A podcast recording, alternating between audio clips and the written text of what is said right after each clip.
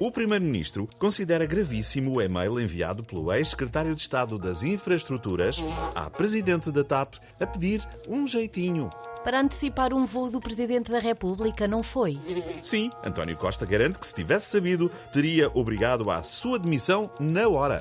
E diz que não se pode confundir a natureza pública com gestão política. Mas o tal ex-secretário de Estado confundia e dava-lhe para interferir. E temos de admitir que podia ter sido ainda pior. Pior?